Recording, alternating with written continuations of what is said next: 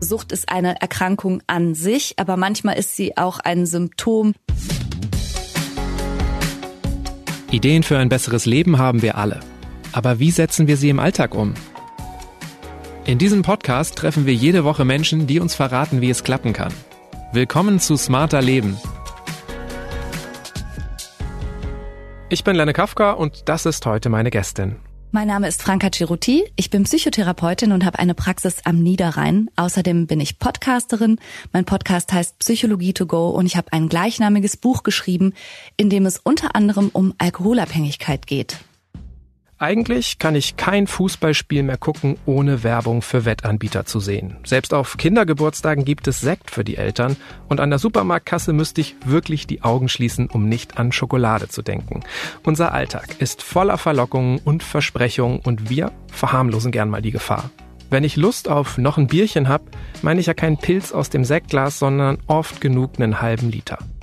Die Grenzen zwischen Lifestyle und Sucht sind fließend, betont auch Franka ab wann es riskant wird, was dazu führt, dass aus zweckgebundenem oder ritualisiertem Verhalten eine Sucht wird und was Betroffenen und Angehörigen hilft, die Abhängigkeit zu überwinden, darüber sprechen wir in dieser Folge.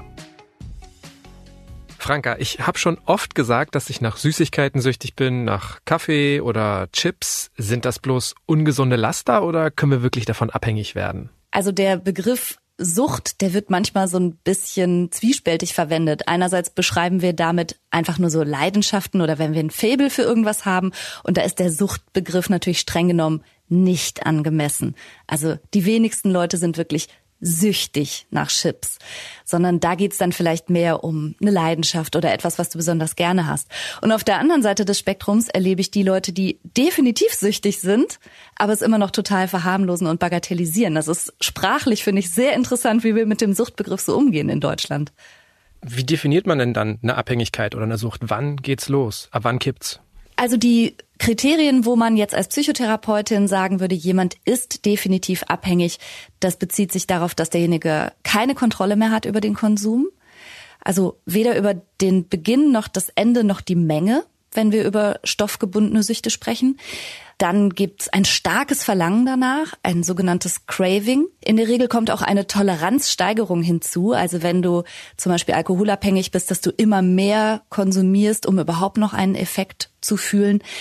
Naja, und es mündet letztlich in der Vernachlässigung von allen möglichen anderen Aktivitäten zugunsten des Konsums, obwohl du schon merkst, du hast irgendwie Folgeerscheinungen oder dein soziales Umfeld leidet, deine Arbeit, deine Liebesbeziehungen. Naja, und letztlich wird alles hinter dem Konsum zurückgeordnet. Das ist so, sind so die deutlichsten Zeichen. Und weiterer Konsum, obwohl man schon deutlich merkt, dass man auch körperlich leidet. Okay, also ich sollte mich im Grunde weniger fragen, ob ich jetzt zu viel oder zu oft was mache, sondern ich glaube, du hast gesagt, Toleranzsteigerung, Kontrollverlust und dass das Thema im Grunde mein Leben vereinnahmt, dass alles andere in den Hintergrund tritt. Das sind so die drei größten Anzeichen dafür. Ja, genau so ist es. Und wenn es jetzt so sein sollte, dass du merkst, von mir aus Chips oder Süßigkeiten dominieren dein Leben total, du planst alles drumherum, du erfindest Ausreden, nichts anderes machen zu müssen, weil du eigentlich Chips konsumieren wollen würdest, dann würde ich schon mal drüber nachdenken. Das ist allerdings eher nicht der Regelfall, würde ich meinen. Ich hab's im Griff, ich bin zu unserem Interview erschienen. Also kann man das auf alle Süchte übertragen, das, was du jetzt eben beschrieben hast? Also die Kriterien, die ich jetzt gerade genannt habe, die gelten vor allen Dingen für stoffgebundene Süchte. Das heißt, dass auch irgendeine Chemie mit eine Rolle spielt. Ob das jetzt bei Alkohol ist oder bei THC oder sonstigen Stoffen, die man dem Körper zuführt. Und das verschärft natürlich das Abhängigkeitserleben, weil natürlich der Körper sich auch dran gewöhnt und das irgendwann braucht. Aber grob kann man sagen, sowas ähnliches gilt auch für Sport, auch für Glücksspielsucht, auch für Sex oder Internetsucht. Also letztlich alles, was im Körper kurzfristig ein gutes Gefühl auslöst, ist dazu angetan, auch eine Sucht auslösen zu können. Man unterscheidet ja auch zwischen körperlicher und psychischer Abhängigkeit. Ist eins davon schwieriger zu lösen? Hm, ich glaube, dass das häufig sehr Hand in Hand geht. Die meisten Leute erleben schwieriger die psychische Abhängigkeit loszuwerden. Also das kennt, glaube ich, auch jeder Raucher, der mal versucht hat aufzuhören. Man sagt ja immer, nach einer Woche ist das mit dem Nikotin im Körper eigentlich erledigt. Aber dass man immer wieder über die Zigarette nachdenkt oder unendlich viele Situationen an den vermeintlichen Genuss von einer Zigarette geknüpft hat, das erleben Raucher ja teilweise noch Jahre oder sogar Jahrzehnte lang. Und das ist häufig schwerer zu knacken. Wie ist denn das eigentlich? Also im Vorfeld von unserem Gespräch ist mir aufgefallen, dass viele Menschen diese Frage, ab wann bin ich süchtig, spannend finden. Ist es mhm. auch schon ein Anzeichen, dass vielleicht irgendwas nicht ganz stimmen kann oder dass ich mir zumindest Gedanken mache darüber?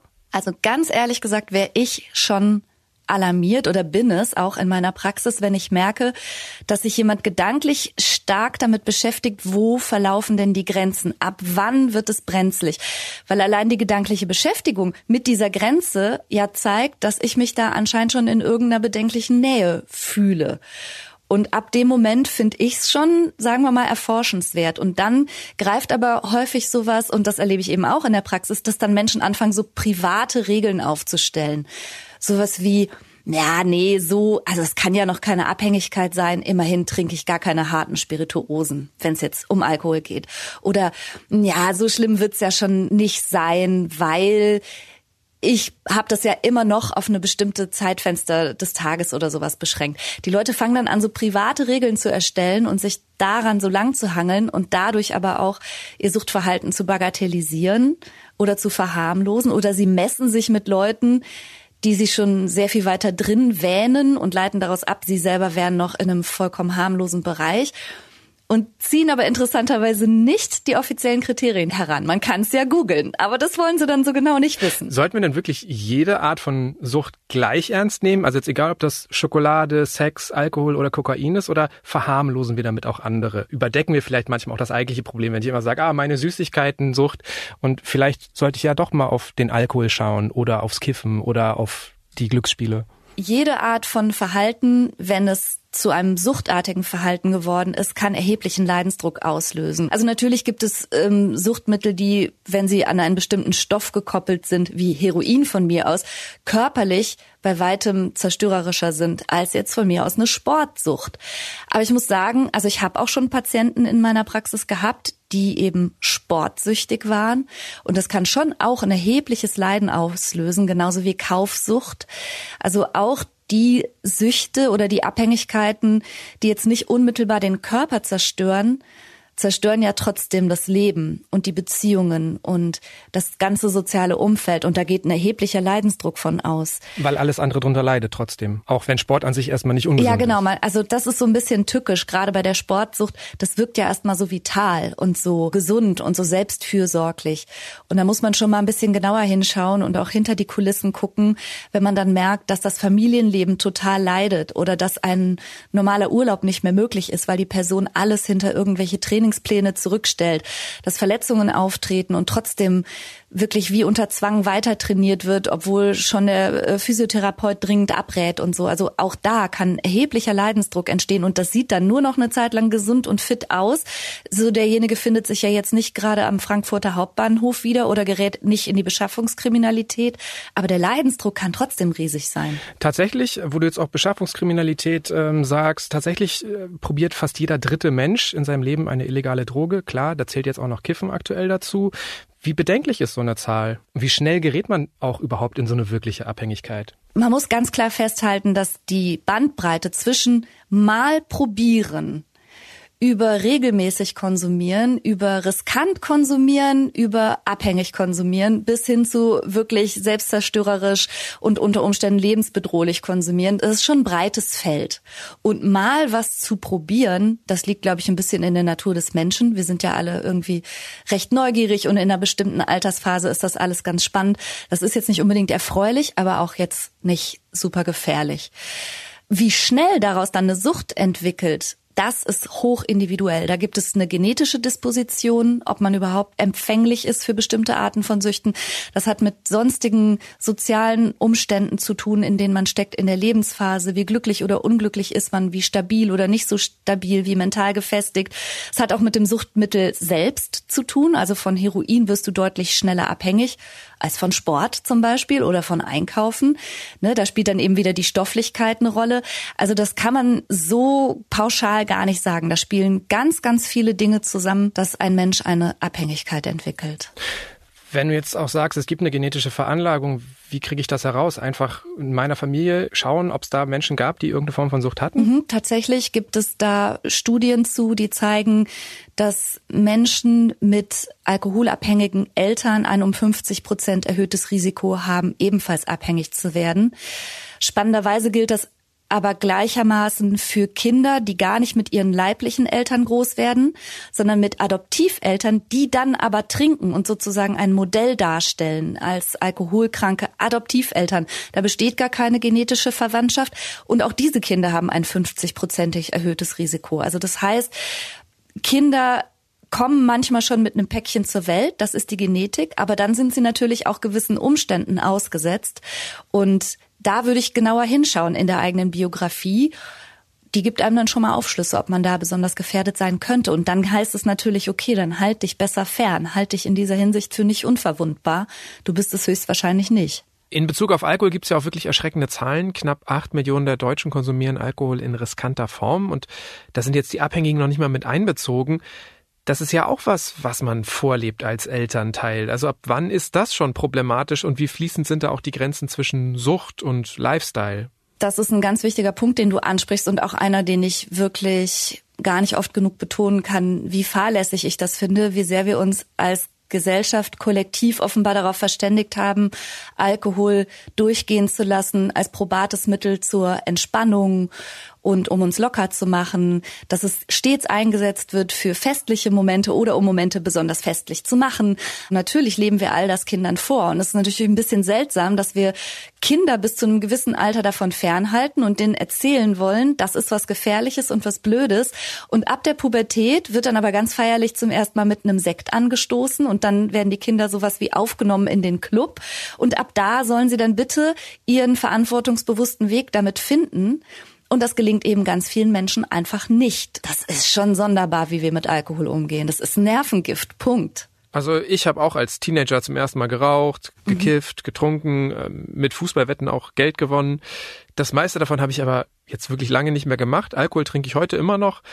Ich habe schon oft gehört, je früher man anfängt, desto größer das Risiko, in eine Sucht zu geraten. Aber wie stark lässt sich das denn verallgemeinern? Ich habe ja tatsächlich Verschiedenes in jungen Jahren ausprobiert, aber dann auch doch einiges wieder gelassen.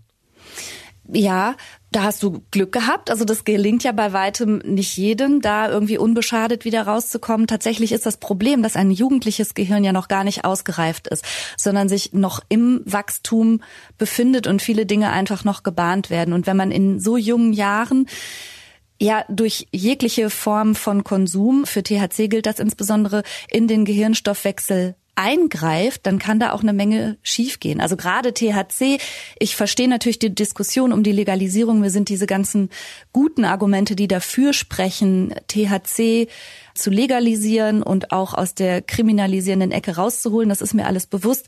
Gleichzeitig habe ich lang genug im Krankenhaus in der Psychiatrie gearbeitet, um zu wissen, dass natürlich nahezu kein anderer Stoff so zuverlässig dazu angezeigt ist, Psychosen auszulösen wie THC. Daher sehe ich das äußerst kritisch, jede Art von Konsum so unbedenklich freizugeben oder dem auch noch das Label zu geben, hey, legal gleich harmlos gleich Freizeitkonsum. Das sehe ich nicht so. Allerdings auch nicht für Alkohol, ehrlich gesagt. Also das Einstiegsalter ist entscheidend ja. für Süchte. Ja. Ich glaube, gerade so als Teenager betont man auch die positiven Seiten bei Alkohol auch als Erwachsener, ne? also ein Feierabendbier, äh, gibt ja richtig Begriffe dafür. Mhm. Wie gelingt es vielleicht auch mal mehr die Risiken, die negativen Seiten zu sehen? Ja, ich glaube, da müssten wir kollektiv so ein bisschen mehr auf die Schattenseiten gucken. Meiner Beobachtung nach ist es eben so, dass gerade Alkohol mit ganz, ganz viel positiven Bildern belegt ist, während Abstinenz oder die bewusste Entscheidung auf Alkohol zu verzichten, nüchtern zu bleiben, häufig so was Verkniffenes, Verbiestertes, Spießiges hat. Das sind so die Spaßbremsen. Und das wird natürlich der Realität überhaupt nicht gerecht. Zum Beispiel habe ich eine Zahl von aus dem Jahr 2017. Da waren psychische und Verhaltensstörungen durch Alkohol der zweithäufigste Behandlungsgrund in deutschen Krankenhäusern. Also Alkohol macht krank. Alkohol verursacht massiv viele Schädigungen. Und es wird dennoch so getan, obwohl es die dritthäufigste psychische Erkrankung in Deutschland ist und statistisch gesehen jeder von uns mit jemandem zu tun hat, der seinen Alkoholkonsum nicht mehr im Griff hat, der darunter leidet und definitiv alkoholabhängig ist. Dennoch tun wir so, als wäre das eine Randerscheinung und als hätten wir das alles so super im Griff und das ist einfach nicht die Wahrheit. Also die Zahlen und die Auswirkungen weniger wegdrängen. Also im Grunde ein bisschen so, wie wir es bei Zigarettenschachteln ja schon seit ein paar Jahren probieren, die negativen Auswirkungen sichtbarer machen. Genau. Was passiert denn genau in unserem Gehirn, in unserem Körper, wenn wir abhängig werden? Im Wesentlichen, was passiert, und das gilt sowohl für die stoffgebundenen als auch für die nicht stoffgebundenen Süchte, die kurzfristigen Effekte sind positiv. Das hat mit Endorphinausschüttung zu tun, mit Serotonin, mit Dopamin. Also immer, wenn wir uns kurz durch den Konsum entspannen oder auch im Fall von Glücksspiel was gewinnen oder wenn wir das Runners High haben, weil wir laufen oder wenn wir den Nervenkitzel erleben, weil wir was Neues uns gekauft haben oder so. Also dieser kurzfristige positive Effekt, der macht was mit unserer Hirnchemie und lässt uns dieses Verhalten häufiger zeigen. Also wir werden quasi in unserem eigenen Gehirn süchtig nach dieser Ausschüttung von Endorphinen, Serotonin und Dopamin. Das ist so der kleine positive Kick, der sich da einstellt. Und davon will unser Gehirn dann mehr. Okay, das erklärt auch, warum süchtige Abhängige ihr Verhalten auch dann immer noch wiederholen, wenn sie eigentlich schon wissen, dass es ihnen schadet. Ja, richtig. Leider ist unser menschliches Verhalten ausgesprochen stark an den kurzfristigen Effekten orientiert und nicht so sehr an den mittel- und den langfristigen Effekten. Das können wir überall beobachten. Das weiß im Grunde auch äh, jeder aus dem eigenen Leben. Also die Zigarette, die sich jetzt gut anfühlt, die will ich jetzt, obwohl mir natürlich bewusst ist, so wie jede Menschen, dass mich das Jahre meines Lebens kosten kann, dass ich gerade mein Krebsrisiko um ein Vielfaches erhöhe. Aber das ist so mittel- und langfristig und in meinem Kopf so weit weg, dass ich mein Verhalten dann doch eher an dem ausrichte, was sich jetzt nun mal angenehm und cool anfühlt. Und das ist das Tragische bei Sucht, ne? weil da man das dann eben ganz besonders doll. Die Leute wissen ja, dass das mittel- und langfristig überhaupt nicht gut ist, was sie da machen. Aber etwas im Gehirn sagt, aber jetzt will ich es gerade halt haben. Wo du die Zigarette ansprichst, ich habe selber sieben Jahre lang geraucht, ich habe damit Anfang 20 aufgehört. Kann ich jetzt daraus eigentlich schließen, dass ich suchtgefährdeter bin? Unterm Strich muss man sagen, dass gerade die stoffgebundenen Süchte, also jetzt Nikotinabhängigkeit, Alkoholabhängigkeit oder sonstige Süchte, ja, schon wie vom Gehirn und auch vom Körper offenbar erinnert werden. Also das Risiko würde ich nicht eingehen oder mir selber vertrauen, ach mal, eine Zigarette kann ja nicht schaden. Das ist für ganz viele Leute dann direkt wieder der Einstieg zurück in die Sucht. Also an diesem Klischee einmal süchtig, immer süchtig ist ein bisschen was dran. Ja, wobei ich nicht sagen möchte, dass man sich jetzt für immer so bezeichnen muss oder so. Man muss es halt nur wissen. Also damit spiele ich jetzt vor allen Dingen auf Alkoholiker an. Ich finde nicht, dass es notwendig ist, sich, selbst wenn man abstinent lebt und schon lange, sich fortwährend und für den Rest des Lebens als Alkoholiker zu bezeichnen. Das meine ich nicht. Aber dass man natürlich auf eine ganz andere Art vulnerabel und gefährdet ist, das ist auf jeden Fall so. Wir haben jetzt ja schon gesagt, es gibt eine Veranlagung, aber wir haben ja viele Veranlagungen und was davon dann im Leben wirklich auftritt, ist nochmal eine andere Sache. Also was entscheidet denn darüber, ob wir dann auch wirklich eine Sucht entwickeln? Also da greift vieles ineinander. Ich habe eine ganze Zeit lang mich mit dem Thema Glücksspielsucht intensiv beschäftigt und da mit den dort arbeitenden Kräften, die so in den Spielhallen arbeiten. Und die haben immer gesagt, es bricht ihnen schier das Herz, wenn so ein ganz junger Mensch teilweise genau pünktlich zum 18. Geburtstag zum ersten Mal in die Spielhalle kommt und dann gewinnt, weil die halt wissen, na den sehen wir jetzt nächste Woche wieder. Der hat jetzt hier gelernt, guck mal, du wirfst zwei Euro rein, kriegst 50 raus, bingo. Und wenn du lernst, dass welche Art auch immer von Konsum oder Verhalten für dich einen kurzen belohnenden Effekt hat, dann kann das sofort bei dir was auslösen, was direkt stramm in eine ganz falsche Richtung geht. Das muss nicht so sein, aber je nachdem, in welcher Lebensphase dich das trifft, kann das direkt ganz schnell ganz mies werden. Bei manchen bleibt es auch lange auf so einem eher unbedenklichen Level, sieht auch von außen gar nicht so aus, als würde sich das entwickeln in eine falsche Richtung. Aber das lässt sich auch wiederum nicht so pauschal beantworten, sondern es sind wahrscheinlich die Veranlagung, die Umstände, die private Lebenssituation in dem Moment, alles, was dann so zusammenkommt, ob wirklich eine Sucht draus wird und natürlich auch die Ehrlichkeit, mit der man sich selber begegnet. Ne? Heißt ja aber auch, wenn du jetzt gerade dieses Glückshallen-Beispiel bringst, dass man sich nie sicher sein kann oder nie zu sicher fühlen kann, dass es mir auch passieren kann, wenn es mir eigentlich gut geht, wenn ich gerade nicht das Gefühl habe, weil das ist ja auch wieder so ein Klischee, dass man damit immer wie eine Leere füllt oder sowas. Es kann einfach auch durch einen dummen Zufall passieren, dass ich einfach gewinne oder dass mein erster Vollrausch ein ganz toller Abend war. Also ich sag mal so, wenn dein Leben reich an anderweitiger Dopamin und Endorphin und Serotoninausschüttung ist, dann ist die Wahrscheinlichkeit, dass du das jetzt weiterhin in der Glücksspielhalle suchst oder beim Alkohol nicht so hoch. Aber wenn dein Leben gerade vielleicht eh nicht reich ist an schönen Ereignissen, wenn du dich einsam fühlst, nicht gut eingebettet bist in soziales Miteinander, vielleicht auch keine Beziehungen hast und so weiter, dann ist die Gefahr natürlich viel höher. Also ich glaube schon, dass Sucht auch sowas sein kann wie eine Art Symptom. Also Sucht ist eine Erkrankung an sich, aber manchmal ist sie auch ein Symptom von dahinterliegenden Ängsten, einer dahinterliegenden Einsamkeit und auch mit den anderen beiden großen psychischen Erkrankungen, also eben mit Depression und Angststörungen, gibt es ja große Überschneidungen. Ich glaube, dass jemand aus der Fülle des Lebens heraus und aus ganz großem Glück und mentaler Stabilität heraus eher nicht abhängig wird. Auch nicht, wenn er einmal in der Spielhalle gewinnt. Also es ist schon so eine, so eine Verzahnung. Oft empfinden wir doch auch eine Art Gruppenzwang. Also wenn es darum geht, was wir tun oder konsumieren. Wie gelingt's, dem vielleicht auch häufiger zu widerstehen? Also die wenigsten Menschen, mit denen ich gesprochen habe, die eine Abhängigkeit entwickelt haben, egal welche, haben eines Morgens gesagt, hoppala, auch jetzt bin ich aber überrascht, damit hätte ich ja nie im Leben gerechnet. Sondern die merken selber, dass sie da reinrutschen. Die merken selber, zumindest in einer Ecke ihres Bewusstseins, das ist jetzt zu viel. Oder eigentlich möchte ich heute nicht und ich habe mir vorgenommen, heute nicht und dann gelingt mir das nicht. Dann finde ich mich doch wieder und tu's. Also dieser Kontrollverlust. Die meisten Menschen bekommen das mit. Und die meisten Menschen bekommen auch mit, wenn das im Kontakt mit bestimmten Leuten passiert. Also was du gerade als Gruppendruck bezeichnet hast.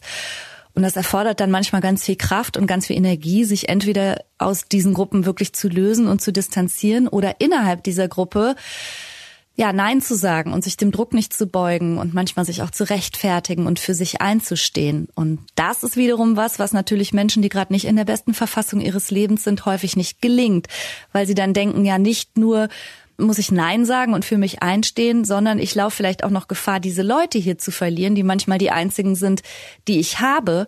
Das kann ganz schön schwer sein. Mhm. Also im Grunde sich fragen, in welchen Situationen, in welchem Umfeld ich mich unter Druck fühle. Mhm. Aber es ist ja noch mehr als Ehrlichkeit. Ne? Es braucht dann irgendwie auch eine gewisse Form von Stärke und man will ja nicht immer nur ein Entweder-Oder haben. Man möchte es ja auch vielleicht hinbekommen, Nein zu sagen und trotzdem Teil der Gruppe zu bleiben. Das wäre ja eigentlich das, was man sich wünscht. Ja, absolut. Und das kann man natürlich ausprobieren, wobei ich das jetzt auch nicht selten erlebt habe, dass wenn man dann versucht, innerhalb einer bestimmten Gruppe zu bleiben und dennoch gerade an dem Konsum oder der Tätigkeit nicht teilzunehmen, dass man dann merkt, oh, das ist aber manchmal das Einzige, was uns verbindet. Also manchmal merke ich ja dann auch als die einzige nüchterne Person im Raum, so lustig oder so inspirierend sind diese Leute gar nicht, sondern was uns vereint, ist das gemeinsame Trinken oder dass wir gemeinsam in die Spielhalle gehen. Und wenn ich genau daran aber jetzt nicht mehr teilnehmen will, verbindet mich mit diesen Leuten ehrlicherweise auch nicht so viel. Das ist manchmal ein total schmerzhafter Ablöseprozess, der dann da auch im eigenen Interesse passieren muss gerade wenn es um Alkohol geht, erlebe ich so, dass ganz gut funktioniert, wenn Leute sagen, ah, ich mache gerade einen alkoholfreien Monat oder so. Das wird tatsächlich immer mehr akzeptiert, weil das viele tun. Aber was bringen auch generell so Limitierungen? Also dieses, ähm, ich darf nur noch, keine Ahnung, einmal im Monat auf ein Fußballspiel tippen, ich darf nur noch 30 Minuten Sport am Tag machen, nur noch samstags Bier trinken. Hat das einen Effekt? Ist das sinnvoll? Also da bin ich so ein bisschen zwiegespalten, weil ich mich immer nach der Motivation fragen würde, warum muss jetzt jemand solche Regeln für sich aufstellen? Weil das zeigt ja schon, dass das gar nicht mehr unbelastet und aus freiem Herzen mal vorkommt, sondern dass etwas in mir schon nach Begrenzung und Regeln schreit. Das würde mich schon per se skeptisch machen.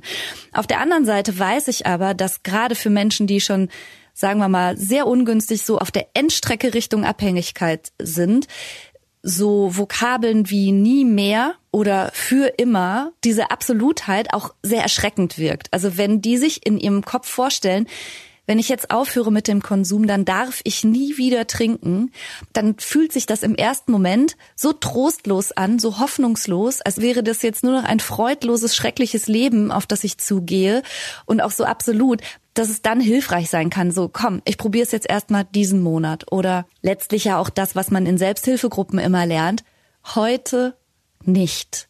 Also da muss man so ein bisschen, glaube ich, selber für sich spüren, was tut mir gut und mit welchen Regeln kann ich gut leben und an welche Regeln kann ich mich selber auch gut halten, damit sie mir unterm Strich helfen, von meiner Sucht loszukommen, beziehungsweise gar nicht erst reinzurutschen. Aber auch da braucht man, glaube ich, einen klaren Blick und muss auch mitkriegen, wenn es Quatschregeln sind. Ne? Also wenn die Regel lautet, kein Bier vor vier, ja sorry, aber das hat noch nie jemanden geschützt, nicht Alkoholiker zu werden. Also wenn ich dich richtig verstehe, im Grunde Grenzen setzen, wenn das Verhalten immer grenzenloser wird, aber es sollte einem auch schon dann klar sein, dass man irgendwie gerade schon Grenzen braucht. Ja. Ähm, wenn du sagst, sich erstmal für heute entscheiden, weil es erstmal sich wie ein kleinerer genau. Schritt anfühlt. Und weil man darüber dann in so eine Art Streak, also in so ein, äh, eine Strähne, in einen, einen Verlauf kommen kann. Ne? Also ich kenne das ja. noch, als ich damals aufgehört habe, Fleisch zu essen mit äh, elf Jahren, das fiel mir ganz schwer und dann habe ich gesagt, ich esse erstmal keinen und irgendwann habe ich es zwei Jahre nicht gemacht. Dann hätte es mich so geärgert, wenn ich nur eine Wurst gegessen hätte, dass ich durchgehalten habe. Ja, voll schönes Beispiel. Ja, genau. Also so ein, so ein Streak selber zu haben und jeden Tag neu mit der Motivation aufzuwachen, so heute nicht, das das ist viel besser aus motivationspsychologischer Sicht, als sich selber äh, aufzuoktroyieren, so nie wieder. Das klingt einfach immer schrecklich. Und sowas wie kontrolliertes Trinken, kontrolliertes Kiffen, wer einmal abhängig war, lieber nicht. Der Wunsch, der besteht immer und es gibt auch ein bestimmtes Setting, wo ich sowas wie kontrolliertes Trinken unterstützen würde. Allerdings betrifft das so, sozusagen die kontrollierte Alkoholabgabe an schwerstabhängige Menschen weil man einfach weiß, dass es die Krankenhausaufenthalte reduziert, die Verletzungsgefahr, aber auch Vergiftungen, weil Menschen, die schwerst abhängig sind, irgendwann ja in ihrer Not auch Sachen trinken, die eigentlich nicht für den Verzehr geeignet sind und so. Also das heißt, wenn man an solche Menschen kontrolliert Alkohol abgibt, kann das für sie lebensverlängernd sein. So, dazu gibt's auch Studien und Pilotprojekte, wo man wirklich so Konsumräume schafft. Aber der Wunsch, wenn man einmal die Schwelle überschritten hat und wirklich definitiv eine Abhängigkeit hat, wieder hinter die Schwelle zurückzukommen und wieder zu so einem in Anführungsstrichen Genusstrinker zu werden, der nur dann und wann was trinkt. Ich kenne in fast 20 Jahren Berufserfahrungen niemandem, denen das gelungen ist. Niemanden. Hilft denn sowas wie Ablenkungsstrategien? Für den Moment, wo der Druck hoch ist, hilft das auf jeden Fall. Also dieses ganz akute Craving, dieses ganz akute Bedürfnis, dieses eben, was ja auch die Sucht so kennzeichnet, so ich muss das jetzt haben oder konsumieren oder machen. Da in diesen Momenten hilft Ablenkung auf jeden Fall. Und da hilft es auch, wenn man sich Verbündete ins Boot holt, zu denen man klar sagt, so pass auf, wenn ich dich anrufe, bitte hilf mir, mich 20 Minuten abzulenken, über Wasser zu halten, sprich mit mir, geh mit mir raus, mach einen straxen Spaziergang oder irgendwas um dieses akute Craving zu überbrücken. Das wird ja kein endloser Zustand sein. Das steigert sich auch nicht ins Unendliche, sondern das flaut irgendwann wieder ab. Und für solche Momente ist Ablenkung gut zur Not auch einfach, wenn man jetzt Lust auf eine Zigarette hat, wieder aus der Situation rausgehen wahrscheinlich. Genau, ne? also es gibt ja häufig so Situationen, die so ganz stark geknüpft sind an den Konsum. Also für viele Leute ist es die Tasse Kaffee und für Raucher gehört dann immer die Zigarette dazu. Und es ist ganz schwer am Anfang Kaffee zu trinken und dann keine Zigarette zu haben. Und da hilft auf das den manchmal. Bus warten. Ja, Absurd, aber. ja, total. Ne, und da hilft das, sich solchen Situationen möglichst erstmal nicht auszusetzen. Das, äh, ja, das sind die Härtemomente. Wenn ich mir jetzt mal so anschaue, über was wir heute gesprochen haben, trinken, kiffen, shoppen, rauchen, snacken und so weiter, sowas machen wir ja häufig erstmal, um uns zu entspannen. Also inwiefern ist es auch wichtig, sich mit Themen wie Stressbewältigung oder mit dem Umgang mit intensiven Emotionen zu beschäftigen?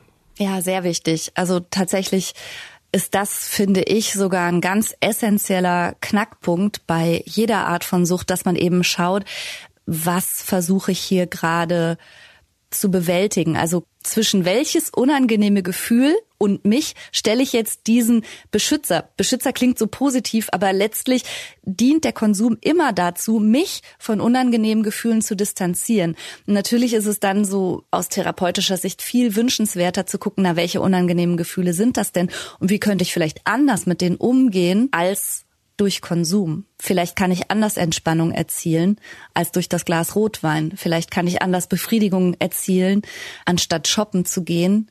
Vielleicht kann ich anders stolz auf mich sein, anstatt fünfmal die Woche einen Marathon zu laufen und so weiter. Also zu schauen, von welchen unangenehmen Sachen soll mich der Konsum eigentlich fernhalten und sich die genauer anzuschauen.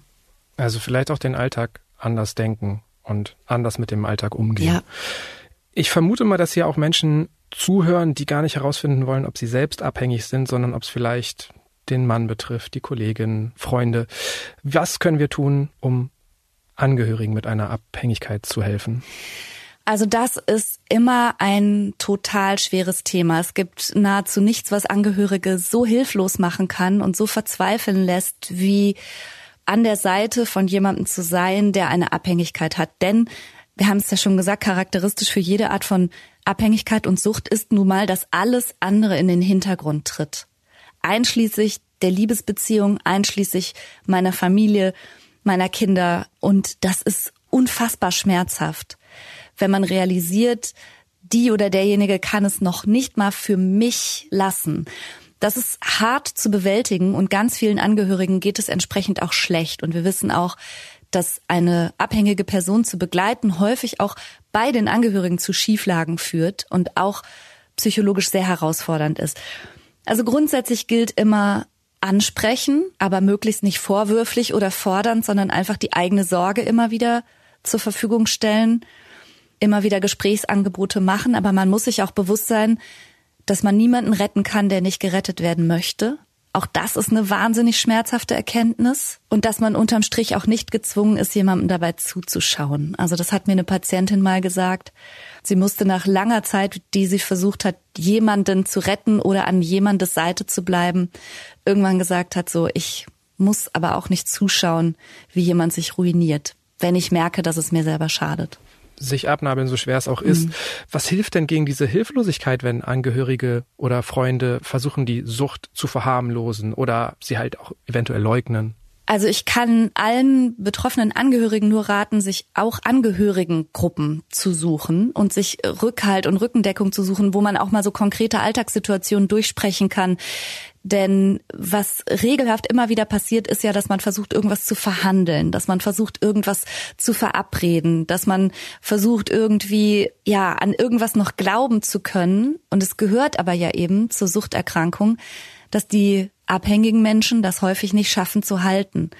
Und es ist jedes Mal ein Schlag in die Magengrube und wahnsinnig frustrant und macht eben auch hilflos. Und Hilflosigkeit, das wissen wir aus der Forschung, ist der Nährboden für Depressionen und Angststörungen wiederum bei einem selbst. Daher finde ich Rückhalt, Offenheit, gute Gespräche super wichtig. Also ich würde mir als angehörige Person unbedingt Hilfe suchen.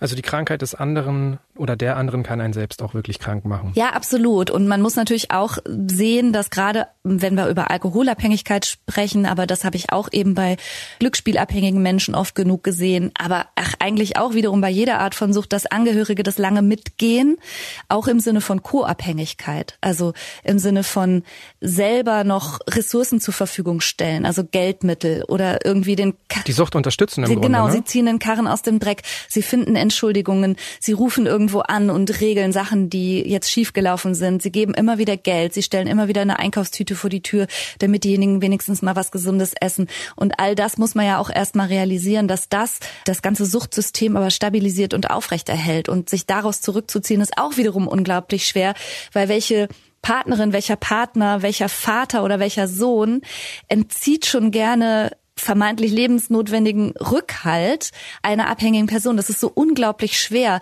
da seinen Weg zu finden. Also deshalb nochmal mein Appell, Selbsthilfegruppen können da absolut Gold wert sein oder natürlich therapeutische Unterstützung. Wie könnte ich als Angehöriger erkennen, dass ich schon in eine Co-Abhängigkeit geraten bin? Typische Anzeichen sind Lügen. Also ein sehr typisches Anzeichen ist tatsächlich, wenn ich merke, dass ich Sachen beschönige, Sachen nicht ganz wahrheitsgetreu erzähle, Sachen unter den Tisch fallen lasse und dass ich eigentlich schon beide Augen zudrücke und bestimmte Wahrheiten ignoriere. Auch das ist sowas, was in einer Ecke des Bewusstseins häufig schon sehr, sehr lange sitzt. So als würden die Leute so lange dran vorbeigucken, bis es sie regelrecht anspringt und sie es nicht mehr ignorieren können. Das ist so eigentlich das deutlichste Zeichen. Lügen. Okay, also im Grunde wichtig, wenn jemand in meinem direkten Umfeld abhängig ist, auch auf mich mhm. aufpassen. Mhm. Ich frage mich gleichzeitig auch, wenn das jetzt zum Beispiel nicht mein Bruder, meine Mutter, mein bester Freund ist, sondern vielleicht meine Bürokollegin, meine Chefin, wie spreche ich jemanden darauf an, ohne übergriffig zu werden? Das braucht immer ein bisschen Fingerspitzengefühl und auch das hängt natürlich von vielen Faktoren ab. Also in welchem Verhältnis stehen wir zueinander? Wie ist gerade die Situation? Allerdings ist es weitaus häufiger so, meiner Beobachtung nach, dass Menschen denken, naja, mir steht's ja nicht zu, das wird ja schon längst mal irgendjemand anders angesprochen haben und am Schluss spricht's keiner an. Das ist so, wie wenn zehn Leute an der Ampel stehen und keiner hat gedrückt, weil alle denken, wir würden ja hier nicht dumm rumstehen, ne? Irgendjemand hat ja wohl den Elephant in the Room schon mal angesprochen. Und das ist halt ganz oft nicht so. Also sich da mal je nach Verhältnis zueinander ein Herz zu fassen und auch wiederum nicht vorwurfsvoll, nicht anklagend, auch nicht im Sinne von hier, ich bin Sherlock und ich habe dich überführt, sondern einfach so die eigene Beobachtung zu teilen und auch die Sorge mitzuteilen, die darin liegt. Das kann man schon machen. Was ist dann wirklich der erste Schritt raus aus einer Abhängigkeit? Muss der immer vom Betroffenen selbst ausgehen? Es gibt ja in Amerika so ein anderes System, sagen wir mal. Hier gilt in weiten Teilen noch dieses, ja, man muss denjenigen fallen lassen und er muss dann ganz unten angekommen sein und eine eigene Motivation entwickeln und nur dann klappt das. Das sehe ich nicht so. In Amerika gibt es zum Beispiel das Konzept der sogenannten Interventions. Da kommt dann so die ganze Familie oder das nähere Angehörigen zusammen und sagt so, also du bist abhängig, du weißt es, ich weiß es und das ist mein Wunsch und hier ist die Unterstützung, das wird ja immer gekoppelt an ein reales Angebot, das auch existiert. Daran krankt es in Deutschland natürlich unfassbar, müssen wir ehrlich einräumen. Also selbst wenn jemand abstinent werden möchte, kriegt er ja nicht sofort nach fünf Minuten irgendwie einen adäquaten stationären Platz zur Entgiftung oder gar zur Langzeittherapie. Und dann ist es aber jeweils bei diesen Interventions ja auch noch geknüpft an das ist die Konsequenz, die ich ziehen werde für mich, wenn du diesen Weg jetzt nicht gehst. Und das ist schon so ein bisschen was mit unter Druck setzen, aber gleichzeitig ja auch mit einem glasklaren Weg, so und so kann es gehen. In Deutschland, finde ich, sind viele abhängige Menschen und gerade wenn es sowas ist wie auch Glücksspielabhängigkeit oder so, da gibt es so wenig spezialisierte Stellen und die sind so vereinzelt nur überhaupt anzutreffen in Deutschland. Aber der erste Weg ist wahrscheinlich eine Beratungsstelle und sich auf den Weg machen und gucken, wo man im Gesundheits- und im Beratungssystem gute Unterstützung finden kann. Was kann denn helfen, sich so eine Sucht einzugestehen? Also was hindert uns in der Regel daran? Das ist der klare Blick auf sich selber. Also wann immer man bemerkt, eigentlich hatte ich mir morgens vorgenommen, irgendwas nicht zu tun und im Verlauf des Tages habe ich es nicht halten können, sondern habe es trotzdem gemacht, getan oder konsumiert. Das ist sozusagen das Zeichen für den Kontrollverlust. Aber diesen ehrlichen Blick in die eigenen Augen im Spiegel, den muss man erstmal bringen. Ja. Ich glaube, man merkt schon, Ehrlichkeit ist auf jeden Fall ein ganz zentraler Begriff beim Weg raus aus Abhängigkeiten, aber auch um sie zu verhindern, um sie rechtzeitig zu bemerken, falls es einem doch mal nicht gelingt zu widerstehen, das Verlangen zu groß ist ja, oder man auch rückfällig wird. Wie lässt man sich davon nicht zu sehr runterziehen und wie findet man dann auch so einen ehrlichen Weg mit sich selbst trotzdem positiv in die Zukunft zu gehen? Ja, das ist ein wichtiger Punkt, den du da ansprichst und tatsächlich ist das was, womit man rechnen muss. Es ist muss man sagen, eher die Regel als die Ausnahme, dass Menschen nicht beim ersten Versuch irgendwie sich entscheiden, so jetzt lasse ich das, ich möchte abstinent sein oder welches Verhalten auch immer jetzt lassen und dann klappt das von da an. In Wirklichkeit müssen die meisten Menschen mehrere Runden drehen, also den Entschluss zu fassen, dann sich Unterstützung zu suchen, dann auch am Ball zu bleiben und die Abstinenz zu leben. Und dann kommt es aber immer zu dem, was wir Therapeuten lieber als Vorfall bezeichnen als als Rückfall. Weil Rückfall ist so ein Wort, das so impliziert, jetzt bist du wieder bei Null, du bist komplett zurückgefallen, du musst jetzt wieder ganz von vorn anfangen. Und so ist es ja nicht, sondern tatsächlich gilt ja meistenteils, okay, das war jetzt ein Vorfall, aber morgen ist ein neuer Tag und morgen kann ich wieder anknüpfen an das, was ich schon geschafft hatte. Aber das ist schon wichtig, damit auch zu rechnen und da auch nicht so hart mit sich ins Gericht zu gehen. Nicht nur ehrlicher mit sich umgehen, sondern vielleicht manchmal auch milder. Ne? Ja, absolut. Danke für deine Zeit, danke fürs Gespräch. Ganz herzlichen Dank. Weitere Anregungen zum heutigen Thema gibt Franka Cerutti in ihrem Buch und ihrem Podcast. Die Links stehen wie immer in den Show Notes dieser Episode. Und dort finden Sie auch das Verzeichnis der Suchtberatungsstellen in Deutschland. Über Feedback und Themenvorschläge freue ich mich jederzeit. Einfach eine Mail schreiben an smarterleben.spiegel.de oder auch als Text- oder Sprachnachricht per WhatsApp an die 0151 728 29182. Die nächste Episode erscheint am kommenden Samstag auf spiegel.de und überall, wo es Podcasts gibt. Dank geht an Marc Glücks und Ole Reismann für die Unterstützung bei dieser Folge und das war's für heute. Tschüss, bis zum nächsten Mal.